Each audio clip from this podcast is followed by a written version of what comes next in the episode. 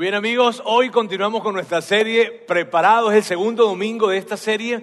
Y nada, la serie tiene como título Preparado y tiene un subtítulo también, y quiero que lo vean aquí conmigo en pantalla. Dice, Defendiendo tu fe sin perder la cabeza defendiendo tu fe sin perder la cabeza. La semana pasada iniciamos y decíamos que, que, esto es algo muy común que pasamos, los que somos seguidores de Jesús, cristianos, católicos, en fin, nos encontramos con esto. Nos encanta lo que creemos, estamos seguros de lo que creemos, estamos convencidos de lo que creemos, nos emociona lo que creemos y tenemos muchísima información en nuestra mente, ¿sabes? Pero de vez en cuando se acercan algunas personas a hacernos algunos comentarios, comentarios que, que vienen como para sacarnos de onda, comentarios que nos sacan de balance. Son comentarios como estos, más o menos, ah, sí, es verdad que tú eres cristiano ¿no? Sí, sí, claro. Este, o, ah, ¿tú, tú crees en la Biblia, ¿Tú, sí, es verdad que tú crees. Y no es que nos inviten a tener una conversación, sino simplemente nos hacen comentarios que hasta cierto punto son desvalorativos y vienen como para invalidar de alguna manera nuestra fe. Lo hacen, no sé si con la intención o sin la intención, pero llegan y son como pequeños comentarios que se entregan y nosotros, ah, nos sacan de onda. Entonces decíamos nosotros que esta serie se trataba de lo siguiente, se trataba de saber qué decir cuando hay poco tiempo y aún menos interés. Porque no es, no es esa invitación de alguien a decirnos, óyeme, háblame acerca de lo que tú crees. A ver, a ver, a ver, cuéntame acerca de tu fe o, o esa iglesia a la que tú vas los domingos. Cuéntame, yo estoy interesado en saber. No, son comentarios que vienen y que vienen con ese tinte desvalorativo, ¿sabes? Que vienen como que a incomodarnos, que son pequeños golpecitos, le digo yo. Ahora, la semana pasada decíamos que, ¿por qué estábamos hablando de esto? A ver, Hablamos de esto porque hay una persona que se llama Pedro y Pedro tiene varias cartas escritas y que están documentadas en la Biblia. Y esta, eh, la, primera carta de Pedro invita, invita a que estemos preparados. Él en esa carta nos dice, le dice a un grupo de personas a quien les estaba escribiendo en ese momento, oye, me tienen que estar preparados para, para, para, para, argumentar de alguna manera por qué ustedes han decidido creer en lo que creen. Y eso está escrito aquí, quiero que lo leamos rápidamente. Dice, estén siempre preparados para responder a todo el que les pida razón de la esperanza que hay en ustedes, pero háganlo con gentileza y con respeto. Fíjense, lo que Pedro estaba diciendo acá era que debíamos estar siempre preparados, y míralo de, esta manera, quiero que, lo veamos de esta forma que más clara tal vez. Estén preparados para defender su decisión de seguir a Cristo, estén preparados para defender su esperanza o confianza en Cristo. O sea, si ustedes han decidido seguir a Jesús, si ustedes han decidido colocar su esperanza en Jesús, bien, estén preparados para defender esto, porque en algún momento se les va a pedir algún tipo de razón algún tipo de explicación de por qué has decidido seguir a Jesús. Y eso es lo que se trata esta serie. Ahora, la semana pasada veíamos lo siguiente. La semana pasada decíamos que, que si nosotros le rebotáramos esa pregunta a Pedro, Pedro nos contestaría todo lo que nos contestaría Pedro incluiría un elemento sumamente importante y es el siguiente, la resurrección. Pedro incluiría el elemento de la resurrección, porque para Pedro sería muy fácil muy fácil decir por qué ha seguido a Jesús, ¿sabes? Para Pedro sería sencillo. Alguien se acercaría y le preguntaría, a ver Pedro, ¿tú por qué sigues a Jesús? Para mí es sencillo. Mira, yo lo vi morir, yo vi que lo colocaron en una tumba y luego desayuné con él. De hecho, él me preparó el desayuno. Entonces, para mí es sencillo. Ah, pero, pero y todas esas parábolas, mira, la verdad, no sé si las entiendo todos como él quería que yo las entendiera, pero lo que yo sí te sé decir es que yo lo vi morir, yo lo vi morir. A mí no me lo contaron, yo lo vi morir, yo lo vi colocado en una tumba, vi como colocaron una piedra en la tumba y luego lo vi resucitado, comí con él, caminé con él después de que él murió y entonces resucitó. Entonces, para mí es sencillo para mí es muy sencillo decirte por qué he seguido a Jesús. Y eso es lo que veíamos en Pedro. Y por eso insistíamos la semana pasada en que colocaras la resurrección como un elemento en el que tú puedas decir, mi fe se sustenta en un evento. El, el, haber decidido seguir a Jesús, mi decisión de seguir a Jesús, lo sustento sobre un evento. Y eso hablábamos la semana pasada.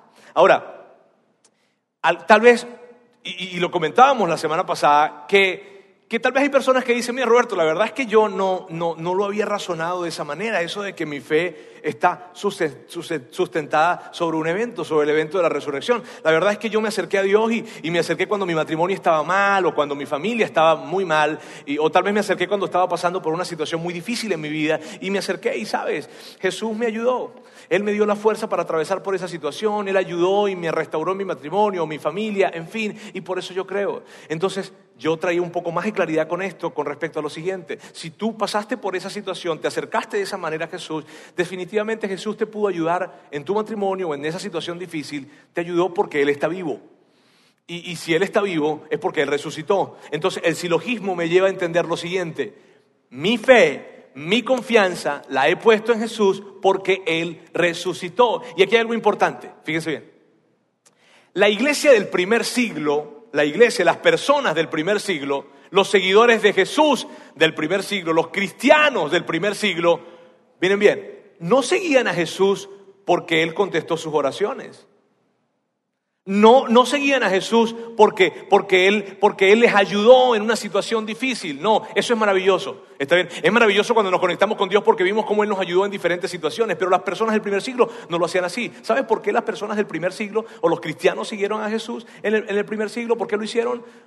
Porque ellos lo vieron morir y lo vieron resucitar. O sea, la experiencia de seguir a Jesús de estos cristianos de hace dos mil años es increíble. ¿Por qué? Porque ellos no siguieron a Jesús porque Él les estaba contestando una oración o porque Él sencillamente les estaba dando una respuesta a algo que estaban pasando o les estaba ayudando. No, para ellos el mensaje era el siguiente. Para ellos era, sabes, a mí realmente me conteste o no me conteste, me diga o no me diga, lo experimente o no lo experimente, yo lo vi morir y lo vi resucitar y por eso lo sigo. Y por eso tantos cristianos en ese tiempo, y tal vez tú te has preguntado esto, qué increíble y qué valentía y qué coraje la de esas personas de morir por lo que creían. Claro, porque ellos lo vieron. Y como ellos lo vieron, morían por lo que creían, porque nadie puede morir por una mentira. Si ves? Entonces, el punto es que esta gente lo hacía de esa manera y por eso nosotros decíamos, wow, la resurrección tiene que estar en esa declaración que tú y yo podemos construir cuando queremos hablar con alguien y decirle, déjame explicarte por qué yo sigo a Jesús. Yo sigo a Jesús por esto. Tiene que ver con que yo sigo a Jesús porque creo que Él murió y creo que se levantó entre los muertos, creo que resucitó entre los muertos. Y entonces juntos construíamos la semana pasada una frase y es la siguiente. Yo creo que Jesús murió por mis pecados y resucitó de entre los muertos. Óyeme, pero, pero, ¿y qué acerca de, de, esto? No, no, mira, yo, yo, déjame explicarte por qué yo sigo a Jesús. Yo sigo a Jesús porque, bueno, porque, porque yo creo que Él murió por mis pecados y resucitó de los muertos. Sí, sí, mira, yo sé todas esas historias del Antiguo Testamento, son difíciles, sí, son difíciles de entender, la verdad. Pero déjame explicarte por qué yo sigo a Jesús. Yo sigo a Jesús porque yo creo que Él murió por mis pecados y resucitó de entre los muertos. Sí, yo también sé esa historia de ese pastor que se fue con aquella secretaria, de los sacerdotes que se redaron no sé en dónde. Yo también, pero déjame explicarte algo. Yo no sigo a Jesús por lo que otros cristianos han hecho. Yo sigo a Jesús sencillamente porque él murió por mis pecados y resucitó de entre los muertos. Y eso lo hablábamos la semana pasada. Y luego les da una segunda frase. Si la recuerdan, los que estuvieron acá, muy bien, esa segunda frase era esta. Pero no lo creo porque la Biblia lo diga, es mejor que eso. Y les recomendaba que se, cerraran, que rápidamente cerraran la boca y se fueran. ¿Está bien? Entonces era algo como lo siguiente. Yo creo que Jesús murió por mis pecados, perdón, yo creo que Jesús murió por mis pecados y resucitó de los muertos. Pero, pero no lo creo porque la Biblia lo diga. Es mejor que eso. Adiós. Y decíamos como que las personas tal vez iban a quedar con eso, ¿verdad? Y yo sé que tú también te quedaste con eso. ¿Está bien? Porque cuando dije, cuando dije esa frase, pero no lo creo porque la Biblia lo diga, es mejor que eso, de inmediato dijiste, Hubo silencio sepulcral acá, como lo hay ahora también. Y te quedaste intrigado probablemente, y te, te quedaste intrigado toda la semana y tal vez te incomodaste y yo no me molesto por eso, eso está bien conmigo. ¿Está bien? Perfecto. Y si, tú, y si tan intrigado en la semana que te hizo que vinieras hoy otra vez acá, lo logré. Si la primera vez que tú viniste acá fue el domingo pasado y te tuviste intrigado toda la semana, ¿qué habrá querido decir ese tipo cuando dijo eso? Y estás hoy acá, sí, lo logré. Hoy voy a empezar por la parte en la que terminé la semana pasada. Bien, ahora miren bien. Hoy amigos va a ser muy diferente. Realmente diferente.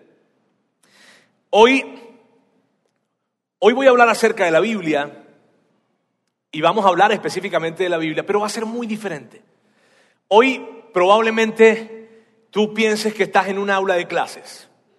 Probablemente te sientas como que estás en una clase de filosofía, de teología o de historia, en fin.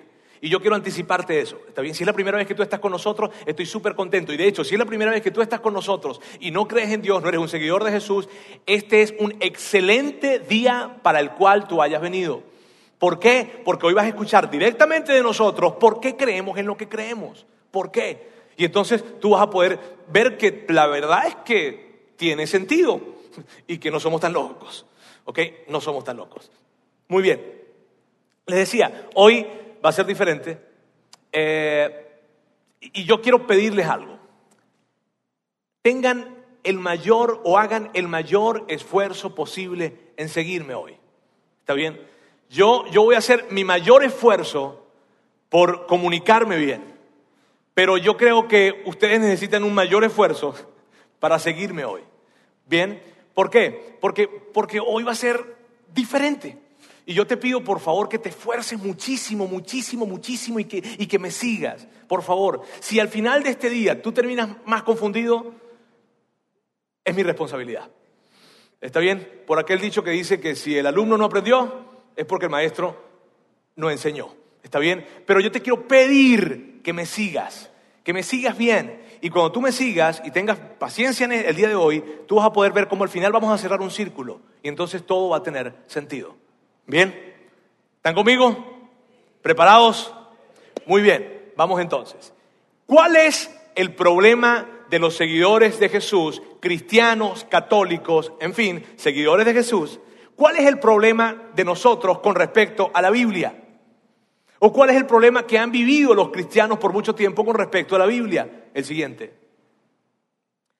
La infalible, pero aparentemente indefendible base de nuestra fe es la Biblia. Mira, y de esto no se habla mucho, ¿está bien? Pero yo voy a hablarles. ¿Qué, cómo sucedieron las cosas? Mira bien, tú y yo creímos, alguien nos dijo que la Biblia era verdad, alguien nos dijo, papá, mamá, el pastor, el sacerdote, alguien nos dijo que la Biblia era verdad. Y nosotros decidimos creer definitivamente la Biblia es verdad. Y nos dijeron, la Biblia no tiene errores, la Biblia es totalmente veraz, la Biblia es totalmente fiable. Y nosotros dijimos, claro que sí, creemos en ella y eso fue lo que hicimos. Luego, en el mundo real, no es así en el mundo real es más complicado, porque llegamos a diferentes ambientes y dijimos, ¿sabes qué? Yo, yo creo en la Biblia, ah, tú crees en la Biblia, y de repente empezaron a hacernos preguntas. Ah, sí, oye, cuéntame cómo es eso de lo de la creación, cómo es eso que en seis días, y, y cuéntame cómo es eso del mar rojo y que se abrió, y, y cuéntame cómo es eso que un, hombre se metió en un pez y tres días. Y, y, cuéntame cómo es eso de Noé. Y cuando empezaron a hacernos esas preguntas difíciles, porque son preguntas difíciles, ¿sabes qué hicimos tú y yo? ¡Ah! Tengo que salir. Pero mira, yo te llamo, yo te llamo, seguro que te hablo, nos vemos la próxima semana, te lo prometo. Ya está fácil la respuesta, brother, pero tengo que irme. Cuando empezaron a hacer preguntas difíciles, tú y yo dijimos, ah, ¿aló? ¿Aló? Ay, qué pena, una llamada, sí, te hablo ahorita, sí, ya. Y de alguna manera huimos porque eran preguntas difíciles que nos llegaban. Ahora yo les tengo, y esa es la verdad, yo les tengo muy buenas noticias hoy. Y las buenas noticias es que no tenemos que defender todo el libro. Vamos a hablar acerca de eso. ¿Está bien? Vamos a hablar acerca de eso. Mira, con respecto a la veracidad de la Biblia, a mí me encanta ese tema, a mí me apasiona mucho. De hecho, les confieso que eh, eh, años atrás yo participaba en debates filosóficos universitarios acerca de este tema. Recuerdo que en una oportunidad se levantó un licenciado en filosofía que estaba en medio del debate y habla y me dice, me mira la cara y me dice, si tenías que llamarme imbécil, tenías que haberme lo dicho en mi cara. Y yo, mm, se levantó la gente de seguridad inclusive porque, porque venían, y no era porque yo estuviera diciendo eso, sino simplemente era por las argumentaciones que todos construíamos para poder hablar de estos debates. Era emocionante y la verdad les confieso, perdía la compostura. Les confieso, está bien, pero ya yo me alejé de eso. Está bien, ya eso, eso es mi pasado. Entonces, me emociona mucho este tema. Y lo que yo he visto a lo largo del tiempo ha sido lo siguiente. Fíjate, yo he visto como dos grupos de personas, más o menos. Uno son aquellas personas que, que, creían en la Biblia. Mira, creían en la Biblia totalmente, la creían desde Génesis hasta Apocalipsis, de la tapa hasta la otra tapa, de la tapa, de tapa a tapa, pues, viste, completito. Conocían todos los libros, conocían todas las categorías de los libros, conocían los años en que se escribieron, conocían todo acerca de la Biblia. Y, creían en ella y de repente llegaron a un ambiente, un ambiente universitario, un ambiente de amigos, un blog en internet, un sitio de web, alguien les pasó un link, en fin. Y empezaron a ver cómo empezaban en esos sitios, en esos ambientes, a cuestionar a la Biblia. Y cuando empezaron a cuestionarlos, ellos no estaban preparados y al no estar preparados, lo que sucedió fue que fueron perdiendo progresivamente su fe y se alejaron de la fe cristiana a causa de esto. O lo contrario también he visto. Nacimos en familias que tenían una fe. Tú naciste en una familia cristiana, católica, en fin, y, y entonces simplemente lo que hiciste fue absorber esa fe. Simplemente naciste con esa fe y te decían, pues sí, yo soy cristiano, pues sí, yo soy católico, y ya, y, somos así porque es que nuestra familia son así, y, ya, y así crecimos. Y de repente, cuando fuimos ahí, llegamos a otro tipo de ambientes universitarios, de trabajo, amigos, en la, donde sea, y empezaron a cuestionar de alguna manera algunas cosas de la Biblia, empezaron a decir cosas, entonces empezamos, o algunas personas empezaron, no estaban preparados para esto, y inmediato dijeron, ah, no estoy muy preparado, en fin, qué sé yo, y terminaron diciendo, bueno, mira, esto de la Biblia lo creo y esto no lo creo, y empezaron a categorizar la Biblia y a esto lo creo, esto no lo creo. Y lo que pasó después fue que no se dieron cuenta, pero poco a poco fueron perdiendo su fe y se, se, distanciaron de eso. Y tal vez hoy se llaman cristianos o católicos solamente nominalmente, pero no porque entienden de qué se trata esto. Y tiene que ver con estar preparados. Y siempre pasa lo mismo, ¿sabes? Muchas veces pasa lo mismo. Alguien vino y cuestionó algo y entonces toda nuestra fe se derrumbó. Es como un castillo de naipes. Miren bien, alguien viene y quita el Génesis de acá y entonces Juan se cae, Marcos se cae, Proverbio se cae y todo lo demás se cae. Y eso es lo que hoy estamos hablando. Ahora yo quiero decirles algo ahora. Bien, y tal vez ha sido la experiencia, alguna experiencia de las personas que están acá. Se alejaron de la fe cristiana, tal vez tú te alejaste de la fe cristiana porque alguien vino y cuestionó la Biblia y tú no tuviste argumentos para decir, bueno, ¿cómo es esto? No tengo cómo explicarlo. Y entonces, sí, probablemente entonces lo que he creído no es suficientemente cierto y ah, es una verdad social y, me pierdo en esto y pierdo mi fe. Ahora yo quiero hablar y que hablemos más acerca de esto. Bien. Eh, voy a decirles algo que, que, puede, puede, que te saque un poquitito de onda, más de lo que probablemente ya estás. ¿Está bien? Eh, pero yo quiero que tú me des la oportunidad de terminar hoy. ¿Está bien? ¿Está conmigo? Si ven a alguien levantarse, lo taclean, entonces, ¿está bien? Pero quiero que me den la oportunidad de terminar hoy. Bien, y lo que quiero decirles es lo siguiente. Fíjense, la, para nosotros, los que somos seguidores de Jesús, los cristianos, la base de nuestra fe no es la Biblia. El cimiento de lo que nosotros creemos no es un libro.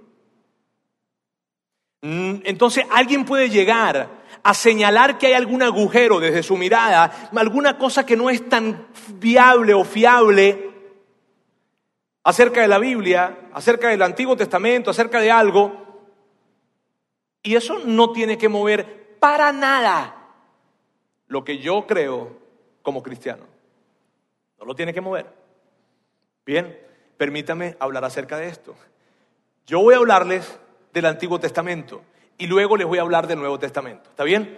Por eso les dije que esto iba a parecer como una lección, ¿cierto? Como una clase. Pero vamos a ir construyéndolo juntos. Yo sé que pueden estar un poco tensos, pero denme la oportunidad de seguir hablando. Voy a hablarles primero del Antiguo Testamento y luego voy a hablarles del Nuevo Testamento. ¿Está bien? Ahora, ¿por qué nosotros los cristianos y cuando, cuando, digo la palabra cristiano, por favor, entiéndame algo. Estoy, estoy, estoy diciendo cristiano católico, estoy diciendo personas que siguen a Jesús. ¿Está bien? ¿Por qué nosotros los cristianos decidimos seguir a Jesús? Perdón, decidimos creer el Antiguo Testamento. ¿Por qué creemos en el Antiguo Testamento? Por lo siguiente. Los cristianos toman en serio el Antiguo Testamento porque Jesús lo tomó en serio. Mira bien, voy a explicarte esto. Tú no llegaste a la fe cristiana o tú no llegaste a seguir a Jesús porque alguien te entregó un manuscrito de Génesis. Y entonces tú lo leíste y lo empezaste a leer y ¡ah! Abraham, wow. ¡Ah! Isaac, ¡ah! Israel, ¡Ah! Y empezaste a leer y dijiste, no, lo creo, lo creo, yo lo creo. ¿Qué más, qué más, qué más? Entonces te entregaron una carta o un manuscrito de Éxodo. Y leíste Éxodo y. ¡Ah! ¡Órale! Lo creo. Y dijiste entonces, a ver, a ver, a ver, dime más. Y te pasaron Levítico, número, Deuteronomio, ahí no dice mucho o no dice de esto de historia. Entonces luego este, te dieron Josué. No manches. Y, te dieron, y luego te dieron jueces. ¡ah! Y, te dieron todos los manuscritos. Y al final de los manuscritos te dijeron, espérate un momentito, espérate un momentito, que aquí hay 400 años de silencio. Espérate, espérate un rato, ¿está bien? Ok, ahora te voy a entregar Mateo. Y leíste Mateo y, ¡ah! ¿Soy judío soy cristiano? No fue así. Y es muy difícil que sea así. Yo te voy a decir qué fue lo que pasó, qué fue lo que pasó contigo, qué fue lo que pasó conmigo y qué pasó con la gran mayoría de nosotros. Alguien nos habló de Jesús, alguien. Y, y nos habló de lo maravilloso que Él era. Y nos habló de lo mucho que Él nos amaba.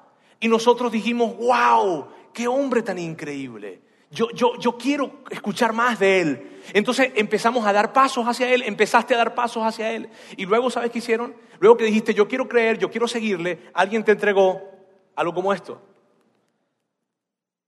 La Biblia. Y te dijeron, tómala, porque aquí está todo lo que necesitas saber, todo lo que necesitas saber de Jesús está acá. Su vida, sus enseñanzas y su trasfondo, aquí está. Entonces tú y yo empezamos a leer esto. ¿Y sabes lo que pasó? Que cuando empezamos a leer esto, vimos cómo Jesús hablaba del Antiguo Testamento. Cómo Jesús hablaba de personajes del Antiguo Testamento y entonces empezamos a leer y a buscar y a revisar el Antiguo Testamento a causa de lo que Jesús mencionó. Porque Jesús le da toda la validez al Antiguo Testamento. En el libro de Mateo hay un comentario que me gusta mucho y es muy importante para lo que queremos decir ahora y que va a aparecer aquí en pantalla. Vamos a verlo juntos. Dice que no pienses, está hablando Jesús, no pienses que yo he venido a anular la ley o los profetas, y quiero hacer una breve pausa acá. En ese tiempo no se le llamaba Antiguo Testamento al Antiguo Testamento. Cada vez que alguien decía ley o profetas, estaba hablando del Antiguo Testamento. ¿Está bien? Clarificado el punto, continúo. No piensen que yo he venido a anular la ley o los profetas, no he venido a anularlos, sino a darles cumplimiento.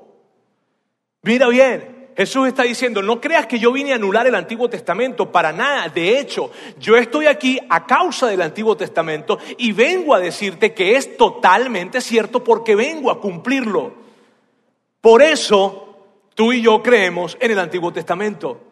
Y, Jesús en su vida, en su biografía, cuando tú lees su biografía, ves que él varias veces nombra hechos históricos que están en el Antiguo Testamento e inclusive personajes del Antiguo Testamento. Y, si tú me preguntas, ajá, ¿y, ¿y qué con Adán y Eva? ¿Y qué con Jonás? A ver, mira lo que yo te podría decir. ¿Qué es más convincente? Yo creo la historia de Adán y Eva porque está en la Biblia o yo creo la historia de Adán y Eva porque Jesús la creyó? ¿Qué es más convincente? ¿Tienes problemas con Jesús? Ok, ya vamos a hablar dentro de un ratito de eso, ¿está bien? Pero ¿qué es más convincente? ¿Creo en la Biblia, creo en la historia de Adán y Eva porque está en la Biblia? ¿O creo en la historia de Adán y Eva porque Jesús la creyó? A ver, a ver, a ver. Yo creo la historia de Jonás porque está en la Biblia o porque Jesús la creyó. No, Roberto, un hombre metido en un pez tres días, ¿cómo puedes creer eso? Porque Jesús lo creyó. Y si Jesús lo creyó, entonces yo lo creo. No te lo puedo explicar. Simplemente lo creo porque Jesús lo creyó. Ahora, veamos bien lo siguiente. ¿Está bien? El tema de estar preparados, y fíjense bien, el tema, cuando, cuando Pedro habla a ese grupo de personas y le dicen, amigos, ustedes deben estar preparados para defender la, la esperanza que ustedes hoy en día tienen. Pedro no les estaba diciendo, y por eso yo se los decía la semana pasada, Pedro no les estaba diciendo, estén preparados para defender las historias del Antiguo Testamento. No, estén preparados para defender su esperanza, esa esperanza que hoy en día han colocado en Jesús. ¿Y por qué tienen que estar preparados para defender esa esperanza? Porque ustedes lo vieron, nadie se los contó. Ustedes vieron cómo Jesús murió y cómo Jesús resucitó. Por lo tanto, amigos, estén preparados para responder. Y por eso una cantidad increíble de cristianos dieron su vida por lo que creían. Entonces, cuando hablamos de estar preparado, miren bien, estamos hablando de tomar a alguien y lo más rápido posible llevarlo a Jesús. ¿Por qué? Porque es Jesús quien puede dar esa certeza, ese sello de fiabilidad total. Ahora, aquí es donde la cosa se va a poner más complicada. Si creyeron que estaba complicada. Y ahorita mismo yo me estoy preguntando, ¿por qué tuve que dar este mensaje? Bien, esta es la objeción. Vamos a verla en pantalla. Ya que la Biblia es la fuente de lo que Jesús dijo, y permítame, ya va, ya terminamos con el Antiguo Testamento, ¿ok? Ya que la Biblia es la fuente de lo que Jesús dijo, en otras palabras, como es por medio de la Biblia que sabemos lo que Jesús dijo, ¿no estás usando la Biblia para probar la Biblia?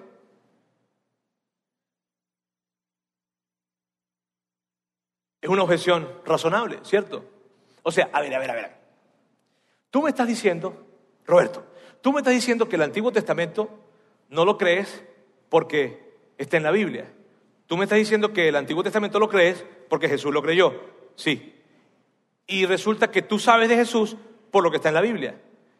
Entonces, no me estás diciendo que no crees en el Antiguo Testamento porque solamente está en la Biblia, pero crees porque Jesús lo dijo, pero Jesús está en la Biblia. Entonces, estás usando la Biblia para probar la Biblia. ¿Sí me hago entender con esto? Perdón, ¿me están siguiendo? Entonces, miren bien, ¿estás usando la Biblia para probar la Biblia? Absolutamente no. ¿Por qué? Y tal vez tú ya sabes esto, yo simplemente vengo a refrescártelo. La Biblia, la palabra Biblia, esto es lo que significa. Biblia es igual al libro o a libros, que viene del origen latín, que viene del origen griego. Miren bien, muchas veces me has escuchado a mí decir esto acá, si has venido siguiéndonos acá, y es lo siguiente, la Biblia es una colección de manuscritos o una colección de libros de diferentes autores que se agruparon y que se les llama la Biblia. ¿Está bien? Vamos a ver en pantalla lo siguiente. Esta es la Biblia. Génesis, Éxodo, Levítico, Números, todos esos libros que están allí arriba, todo eso que está allí arriba, son los manuscritos. Mira bien, cartas y manuscritos que se escribieron en diferentes momentos por diferentes autores en diferentes tiempos. Luego, el último que tiene que ver con Malaquías, luego de eso se detiene la historia bíblica y entonces 400 años después aparece Jesús. Y cuando aparece Jesús, Luego que Jesús vive, Jesús está dando sus enseñanzas, Él muere por nosotros, luego resucita Jesús y, continúa mostrándose como un Jesús resucitado. Entonces, Mateo, Marcos, Lucas y Juan escriben acerca de Él. Y estos libros son los más importantes para el efecto de nuestra discusión hoy. ¿Está bien? Luego se escriben otras cartas, Hechos, Romanos, Primera de Corintios, Segunda de Corintios, Gálatas, Efesios, que son cartas de los discípulos, de otras personas, Pedro, Pablo, Santiago, que escriben acerca de Jesús, acerca de sus enseñanzas. ¿Está bien? Ahora miren bien, y aquí les quiero explicar algo. Todos esos libros que están arriba fueron escritos antes de que la Biblia existiera. ¿Sí me hago entender? Eran, eh, o sea, esos libros existían antes de que la Biblia existiera. De hecho, se compilaron y se les colocó en un libro llamado la Biblia hebrea durante un tiempo. Pero esos libros existían antes de la Biblia. Luego, los cuatro libros que están acá subrayados, Mateo, Marcos, Lucas y Juan, se compilaron en un grupo que se llamaban los Evangelios. Y durante mucho tiempo, esos evangelios circularon por diferentes lugares hablando acerca de la vida de Jesús. Pero los evangelios existieron antes de que la Biblia existiera. Por lo tanto, nosotros los cristianos creemos en los evangelios no porque estén en la Biblia. ¿Me estoy dando a entender? Vamos a ver lo siguiente. Los cristianos no creen en los evangelios porque estén en la Biblia. ¿Y entonces por qué, Roberto? Los cristianos creen que los evangelios fueron incluidos en la Biblia porque son considerados confiables. Miren bien, no se trata de que yo creo en los evangelios porque los evangelios están colocados aquí. No, es lo contrario. Los evangelios fueron tomados y colocados acá porque fueron considerados confiables. No fue porque a alguien se le ocurrió. No fue porque alguien dijo, ay, mira qué bonito escribe Mateo y Marco. Me encanta esa historia. No. Los evangelios fueron sometidos ¿A qué? A estudios, a pruebas. a pruebas de la historia, a pruebas testimoniales, a pruebas de momentos. Fueron totalmente probados y luego de que son probados por diferentes metodologías de prueba histórica, los, libros de los evangelios son considerados confiables y se colocan entonces en la Biblia. ¿Sí me hago entender con esto, amigos? Ahora, mira lo siguiente. ¿Por qué? ¿Por qué los evangelios fueron considerados confiables? ¿Por qué? Vamos a ver acá. Los evangelios se consideran confiables por quién los escribió y cuándo fueron escritos. Entonces, creemos en los evangelios que son confiables, por eso son colocados en la Biblia. ¿Pero por qué se consideran confiables? Porque la metodología que lleva a poder comprobar que realmente un libro que tiene que ver con historia es confiable es quién lo escribió y cuándo lo escribió. ¿Quién escribió la Biblia? Testigos presenciales de los hechos. No hay nada, y puede haber un abogado aquí que litigue, está bien, y me va a dar la razón, no hay nada que pueda ser más contundente para una situación que alguien venga con un testigo presencial y diga, yo lo vi. Un testigo presencial es una prueba fuerte con respecto a la historia, total con respecto a la historia. ¿Y cuándo sucedió? ¿Cuándo sucedió? Sucedió me refiero, los evangelios fueron escritos en un momento, en un momento en donde fue tan cerca de los hechos que era imposible, o sea, fue tan cerca de cuando sucedió que era imposible llegar a refutarlo. Yo quiero, quiero hablarles de una fecha y aquí les voy a hablar un poco de historia, ¿está bien? Aquí les quiero hablar un poco de historia. Eh, quiero que ustedes vean este, esta fecha que está acá que es una fecha importante. 70 después de Cristo, el templo judío en Jerusalén es destruido.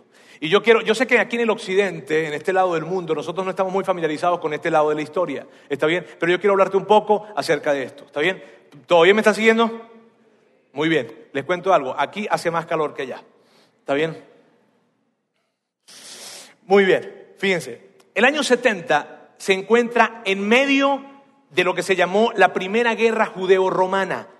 ¿Está bien? En el año 70 se destruye el templo judío se destruye Jerusalén y se destruye el templo judío en Jerusalén. El año fue más o menos en agosto del año 70, o no más o menos, en agosto del año 70. El año 70 está en medio de esa guerra. ¿Cuál fue esa guerra? Y quiero resumir rápidamente esto de la guerra. Fue, fue un tiempo en que los judíos se levantaron, más o menos en el 66 aproximadamente, sí, como el 66, antes después de Cristo, y esto, ellos se levantan en pequeñas revueltas regionales por toda la zona de Judea. Empiezan a levantarse, levantarse, levantarse, a pelear, a pelear contra los romanos. El imperio romano se agota por completo, toman a un general que se llama Vespasiano, ahí tienen un nombre bonito para su hijo, ¿verdad? Si están pensando tener un hijo, eh, Vespasiano, y agarran a Vespasiano, es un general de los mejores generales del imperio romano, y lo envían hasta allá. Entonces Vespasiano llega con un ejército de más de 60 mil hombres, imagínate, y toma y va conquistando pequeñas villas y pequeños poblados. Va conquistando aquí, va conquistando allá, y entonces todos los que están en la revuelta, que eran muchos, ¿verdad? Agarran y dicen, no, este tipo nos va a ganar. Y se fueron todos y llegaron a Jerusalén.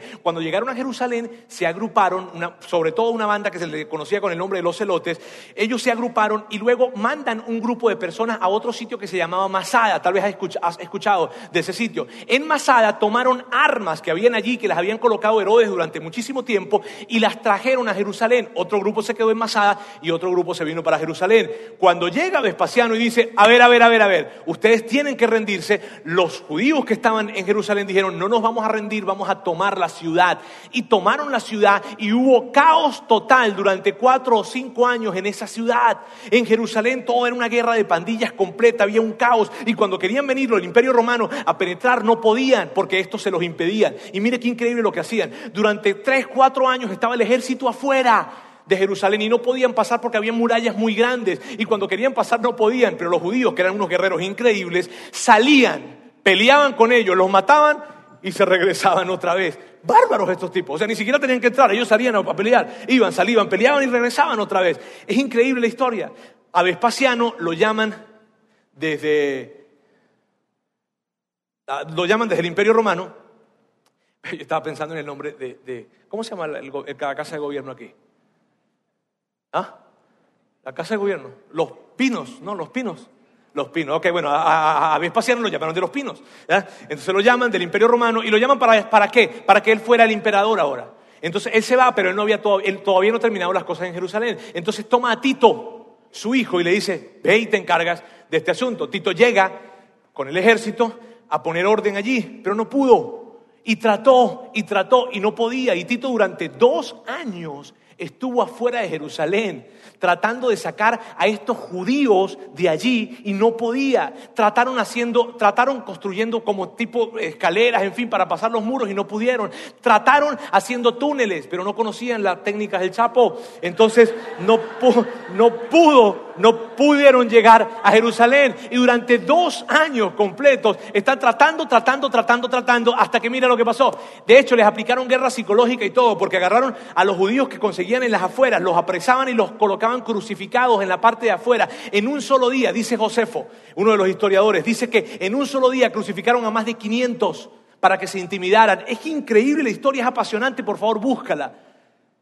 Durante dos años Tito hace eso, se obstinó, se amargó, porque dice, tengo dos años aquí con todo mi ejército, pasando frío, pasando calor, estos tipos no quieren salir, me cansé me cansé. Y se va con todo el enojo del mundo, completo con todo el ejército, y logran pasar el primer muro, y logran pasar el segundo muro, el muro, y logran pasar, porque habían tres muros, pasaron tres muros y llegaron y arrasaron con toda la ciudad, completamente. Y de hecho, el templo es incendiado en esa batalla. Flavio Josefo, que es uno de los historiadores, primeramente judío, luego lo capturan y se hace super amigo de los romanos, esta es una de las cosas como él lo describe. La masacre dentro fue aún más terrible que el espectáculo desde afuera. Hombres y mujeres, ancianos y jóvenes, insurgentes y sacerdotes, aquellos que peleaban y aquellos que suplicaban misericordia, eran destazados en una carnicería indiscriminada. Los legionarios tenían que escalar sobre las pilas de muertos para continuar con el trabajo del exterminio. Flavio Josefo dice que fueron alrededor de un millón de personas las que murieron. Algunos historiadores dicen que él exageró y que no, que fueron 600 mil, pero 600 mil o un millón igual. No, no fueron un millón, fueron 999 mil. El punto es que fue algo terrible. Tito logró destruir. Y mira, y eso fue algo, desde ese momento se conoce como que empezó la diáspora judía más grande de la historia. De hecho, hoy en día hay un día que los judíos toman para recordar ese gran día de luto cuando el templo, cuando su templo fue destruido. El templo era el centro, el pináculo de su fe y de su experiencia judía. Es increíble esto. Tito regresa a Roma y manda a algunas personas a Masada. Llegan a Masada, y si conocen algo de la historia de Masada es increíble. Llegaron y durante dos años tratan de bajar a los judíos de allá, pero como no pudieron, y, trataban, intentaban. Entonces, bueno, lo, hicieron muchas cosas, hicieron como una especie de, de, ¿cómo se llama? De rampa, en fin, hicieron algo allí. Y suben. Ya los judíos se dan cuenta que los iban a matar, que ya, ya, sí, esto es inminente, ya llegaron. ¿Y sabes qué hicieron? Se suicidaron la noche anterior. Y cuando subieron los, el ejército romano y llegó a Masada, vieron eso. La historia dice que los mismos eh, eh, eh, soldados romanos escriben y dicen, y lo que llegamos, al contrario de alivio, lo que sentimos fue una gran y profunda admiración por la valentía de estos hombres.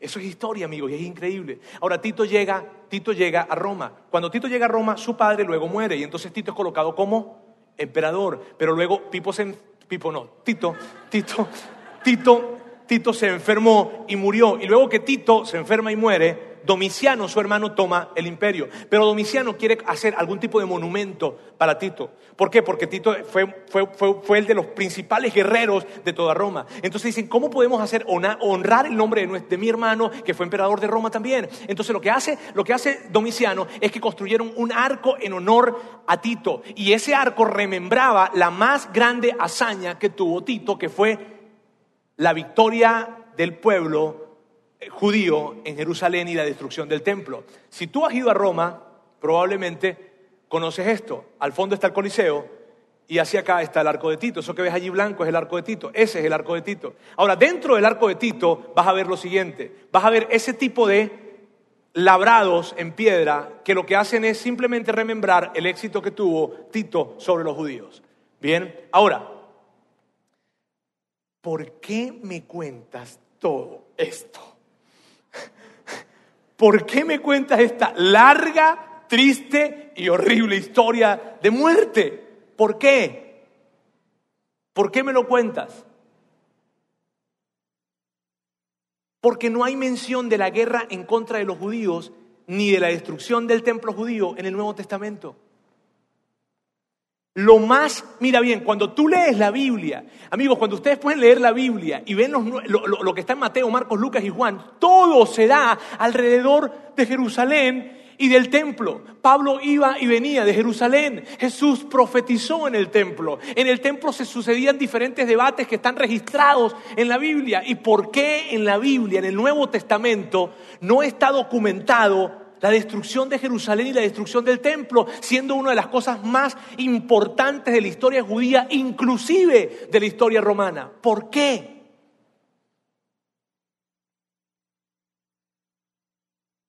Porque no había sucedido. Y tal vez tú digas, ajá,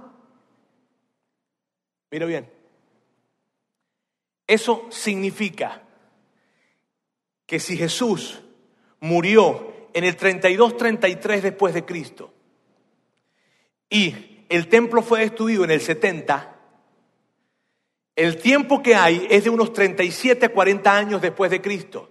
¿Sabes qué significa eso? Que en 37 años fue escrito Mateo, Marcos, Lucas y Juan, sin duda alguna. ¿Y qué significa eso? Que fue escrito cuando había muchos, muchos, muchos, muchos testigos presenciales y no hay en la historia del mundo un solo documento confiable que se levante a decir que la muerte y la resurrección de Jesús fue mentira. Yo no sé si a ti te alegra eso, pero a mí me emociona muchísimo. Por eso creemos. Mira bien, yo creo en el Antiguo Testamento ¿Por qué creo? Porque Jesús lo creyó. ¿Y por qué creo en Jesús? Por lo que dijo Mateo, por lo que dijo Marcos, por lo que dijo Lucas, por lo que dijo Juan, por lo que dijo Pedro, por lo que dijo Pablo y por lo que dijo Santiago. No fue que se me ocurrió, mi fe no es mística, mi fe es real. Y por eso me encanta. Y por eso creo lo que creo. Y por eso tenemos respuestas para decirle a la gente cuando vengan, ¿cierto? A ver, te lo voy a representar en este gráfico aquí rápidamente. El Antiguo Testamento. ¿Por qué creo en el Antiguo Testamento? ¿Por qué? Porque Jesús creyó en el Antiguo Testamento. No es porque esté en la Biblia, no vale, es mejor que eso. Es porque Jesús lo creyó. ¿Y por qué creo en Jesús? Por lo que dijo Mateo, Marcos, Lucas, Juan, Pedro, Pablo y Santiago. Así es que cuando yo estoy hablando con ese tío loco, a ver tío loco, déjame explicarte. Yo creo en el Antiguo Testamento porque Jesús creyó en el Antiguo Testamento. Y tú no tienes problema con Jesús, ¿o sí? Porque si tienes, déjame hablarte un poco también. Creo en lo que dijo Jesús, por lo que dijo Mateo, Marcos, Lucas, Juan, Pedro, Pablo y Santiago. ¿Me entendiste, tío loco? ¿Sí me hago entender con eso, amigos? Me encanta eso. Por esto. Amigos, cuando tú, mira, hay muchas cosas del Antiguo Testamento que la verdad yo no puedo explicarte, que son difíciles de explicar. Hay cosas que están escritas que realmente, mira, sí, es complicado, pero te digo algo, yo no creo porque esté en la Biblia, yo creo porque Jesús creyó. Y creo en Jesús por lo que dijo Mateo, Marcos, Lucas, Juan, Pedro, Pablo y Santiago, testigos presenciales de lo que pasó. Y no hay un documento confiable en la historia que venga a refutar la historia de estos siete hombres. Al contrario, hay miles y miles de muertes de hombres que dijeron, yo lo vi y muero por lo que vi.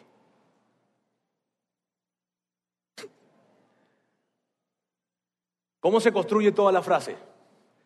Vamos a dejarles esto acá. Yo creo que Jesús murió por mis pecados y resucitó de los muertos, pero no lo creo por lo que la Biblia lo diga. Lo creo porque Mateo, Marcos, Lucas, Juan, Pedro, Santiago y Pablo lo dijeron. Yo quiero que ustedes hoy, por favor, digan esto conmigo. Vamos a ensayarlo, ¿está bien? Y, no se preocupen, nosotros les vamos a dar la siguiente semana una tarjetita con esto, ¿está bien? Les prometo que la siguiente semana les vamos a entregar una tarjetita con esto para que ustedes lo tengan, pero ya saben, la van a tener, no es para que la tengan así. Gentileza y respeto, ¿está bien? Y cuando venga alguien y pregunte ustedes, eh, ¿ok? A ver, a una sola voz, yo quiero que ustedes lo digan conmigo. Uno, dos, tres.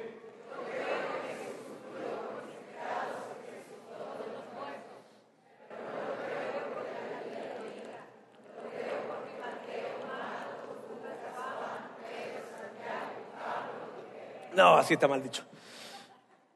Recuerda que cuando dices, pero no lo creo porque la Biblia lo diga, tienes que decir esto. Pero no lo creo porque la Biblia lo diga. ¿Sí? Pero no lo creo porque la Biblia lo diga. Lo creo porque Mateo, Marcos, Lucas, Juan, así como que si te desesperara decir tantos nombres, ¿verdad? Es que fueron tantos los que lo vieron y tantos los que escribieron. Ok, a ver, vamos. Uno, dos, tres. Yo creo que Jesús resucitó.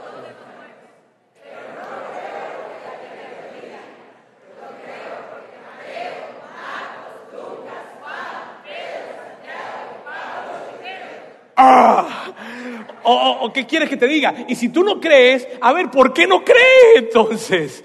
¿Tienes problemas con Mateo? Explícame. ¿Y con Marcos por qué? ¿Y con Lucas por qué? ¿Y con Juan por qué? Y que por Dios, mire, no es tan sencillo como que alguien diga, no me gusta, no creo, y ya, y decidí no creer. Si no decidiste creer, con todo respeto, está bien, no decidiste creer. Déjame tranquilizarme yo. Está bien. Pero, pero sabes, hay, hay argumentos. Es sustentable. Y, yo, y tal vez tú estás el día de hoy acá y estás pasando por una situación difícil. Y tal vez dice Roberto, pero yo no siento, yo no lo, yo no lo siento, yo, no, lo, yo no, no escucho su respuesta, no, no, no, no lo veo tangible. Yo quiero darte una noticia total y veraz. Tú puedes tener la total seguridad de que Dios, hecho hombre, bajó del cielo y murió por ti porque te ama. Y resucitó a los tres días y no lo hizo en una esquina escondido, lo hizo en una plaza pública y más de 500 personas lo vieron. En eso se basa tu fe y la mía. No puedes dejar de venir la siguiente semana. La siguiente semana vamos a terminar esta serie. Y si en algún momento, en algún momento, tú has llegado a escuchar esto, yo no creo en Dios porque, ¿sabes qué? Hay tanta muerte y tanto dolor en el mundo, ¿cómo es posible que Dios exista? Tienes que venir la siguiente semana, porque va a haber una frase para esto. Dios quiero darte gracias porque tú nos ayudas a recordar que nuestra fe, el haberte decidido, el haber decidido seguirte a ti, está fundado en algo real. Gracias porque nuestra esperanza no está sobre algo débil, está sobre una roca, sobre algo muy firme. Gracias Dios. Ayúdanos a ser unos dignos seguidores de ti, Jesús.